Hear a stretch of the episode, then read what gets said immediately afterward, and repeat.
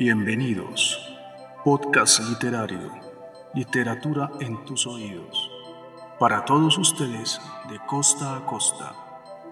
Aventúrate a navegar por las historias más increíbles, a reinos inhóspitos, criaturas increíbles, recuentos y acercamientos al pasado. Aquí, en Bibliocasa, donde la biblioteca va a tu casa, a tu casa, a tu casa.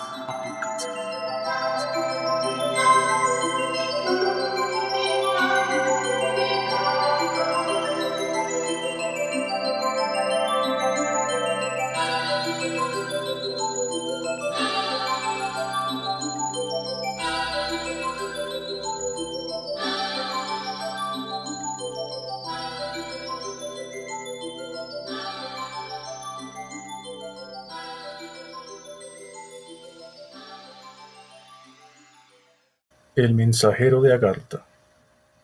Capítulo 3 Haití.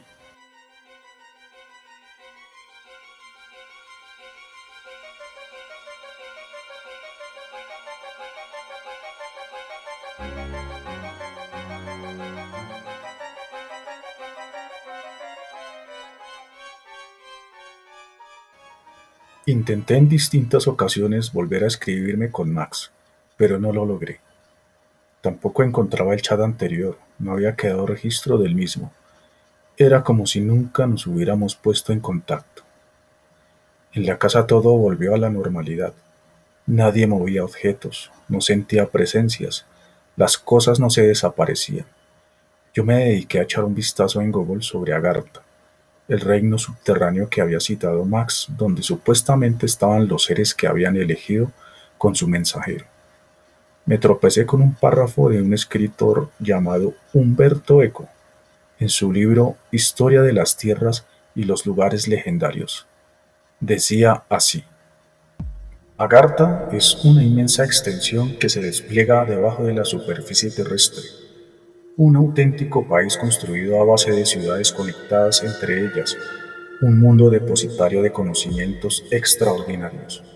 Agartha se extendería en el subsuelo de Asia, algunos dicen que debajo del Himalaya, pero se han mencionado muchas entradas secretas para acceder a ese reino, desde la cueva de los tallos en Ecuador hasta el desierto de Gobi, la gruta de Sibila de Colquida, la de Sibila de Cumas en Nápoles y otros lugares en Kentucky, en el Mato Grosso, en el Polo Norte o en el Polo Sur, en los alrededores de la pirámide de Keops e incluso cerca de la inmensa mole de Ayers en Australia. Un reino subterráneo, qué maravilla. Un país secreto, oculto allá abajo en las profundidades del planeta, desde el cual se vigilaban las acciones de nosotros aquí arriba. Y yo sería el mensajero entre esas dos realidades. No podía creerlo. Una tarde me llamó el tío y me dijo entusiasmado en la línea. Pepe, voy a viajar a Haití para hacer una investigación sobre magia y religiones en la isla. Allí ¿No es donde se originaron los zombies? Eso es parte de la tradición ritual de la zona. Sí, pero yo voy a estudiar otros aspectos más. ¿Y yo tengo algo que ver con ese viaje? Me escribieron un mensaje diciéndome que es importante que te vayas preparando. Hay un enlace para ti en la isla. ¿Quién dijo? ¿Qué es lo que debo hacer? Tranquilo, Pipe. Te noto muy acelerado. Por ahora solo debemos viajar y ya estando allá nos enteraremos de qué es lo que está pasando. ¿Quién es el enlace? Un chamán llamado Antoine Duval. Nos está esperando en las afueras Puerto Príncipe. ¿Se necesita visa para entrar a ese país? Ya mismo voy a averiguar todo. Pásame a tu mamá para hablar con ella e irle explicando. No está, tío. ¿En dónde anda? No tengo ni idea. Ahora se la pasa en la universidad todo el tiempo. Bueno, voy a llamarla al celular. Te aviso apenas sepa algo. Cuídate, campeón. Llámame rápido, porfa, tío. Dije casi en súplica. La verdad era que estaba que empacaba ya la maleta y me iba enseguida. Listo, Felipín, así quedamos. Esa misma noche casi me muero de la tristeza. Mi mamá y el tío hablaron durante casi una hora y al final ella me pasó el teléfono para que yo hablara directamente con él. Sí, tío, dime, ¿qué pasa? Más las noticias, Pipe. No puedo viajar contigo a Haití. ¿Por qué, tío? Si yo llevo mis papeles en orden, no tiene por qué molestarme. Una carta de mis papás es suficiente. No es eso, campeón. Lo que sucede es que hubo un terremoto en Haití hace poco, ¿recuerdas? Pues quedaron una cantidad de niñas y de niños huérfanos viviendo por ahí a la intemperie, y se ha presentado cientos de casos de tráfico de niños, abuso sexual e incluso esclavitud. ¿Y eso qué tiene que ver con nosotros? Pues que yo soy un hombre soltero, sin familia, y cumplo con todas las características de esa clase de pervertidos. Y encima de eso viajo con un niño que no es mi hijo, muy sospechoso y nos harán la vida imposible. Incluso puedo ir a parar a una cárcel mientras averiguan quién soy. Es mejor evitarnos problemas, Pipe. Pero es que yo tengo que ir, me están esperando. No te preocupes, yo voy, cumplo la cita, hablo con Duval, le explico la situación y ya está. No es lo mismo, ellos me quieren a mí, Relájate, confía en mí. Me demoro solo unos pocos días. Ellos seguro cambiarán el lugar de la cita. ¿Tú crees? No lo dudes. Me regreso por ti, te recojo y nos vamos para el nuevo sitio enseguida. No me estás ilusionando en vano. Es como si no me conocieras. Yo nunca te he mentido. Ellos todos lo saben, acuérdate. Deben tener ya un plan B para ti. Perdóname, tío. Es que estoy muy aburrido aquí encerrado. Y la abuela y Max fueron claros en que debo traer ese mensaje. Bajé la voz para que nadie me escuchara y le dije en secreto. Aquí se la pasan peleando todo el tiempo. Estoy desesperado, no sé qué hacer. Aguanta unos días más y regreso por ti. En últimas, te vas a vivir unos días conmigo al apartamento. No te demores, Así quedamos. Namaste. Namaste, tío.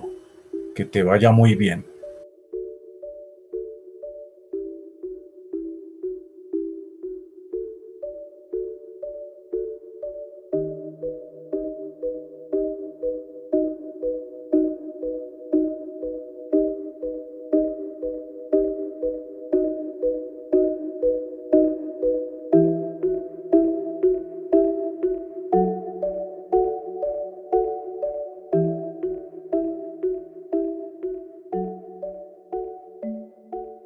Era nuestro saludo secreto para desearnos buena suerte. En la India y en Asia en general se hace con las manos unidas a la altura del pecho y una pequeña inclinación de cabeza. Me quedé en una depresión profunda. Nada me salía bien. Fuerzas oscuras me tenían retenido y no deseaban que yo me encontrara con Antoine Duval. Busqué por internet todo lo relacionado con Haití y en efecto lo que el tío me había dicho era cierto. Habían muerto más de 300.000 personas y más de un millón y medio se habían quedado sin hogar. El caso de las niñas y los niños huérfanos era dramático. Los adultos no podían ayudarlos porque estaban ellos mismos y sus propios hijos pasando necesidades.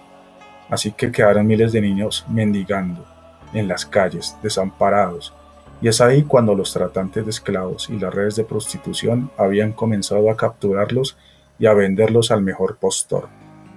Algo aterrador y de una crueldad inverosímil. Los expertos decían que de dos millones de afectados por el terremoto, la mitad podía ser una población por debajo de los 18 años de edad. Eso significaba que había por lo menos un millón de niños y adolescentes vagando por ahí, durmiendo donde los cogiera la noche, construyendo refugios pasajeros con cartón y latas, y mendigando en las calles cualquier mendrugo de pan. Varias organizaciones internacionales estaban intentando protegerlos, pero no era fácil. Los abusos, el maltrato y la violencia contra ellos continuaban sin parar.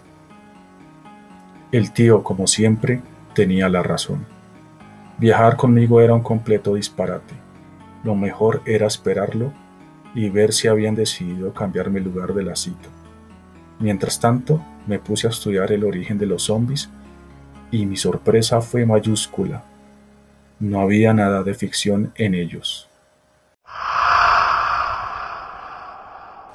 Esta historia continuará.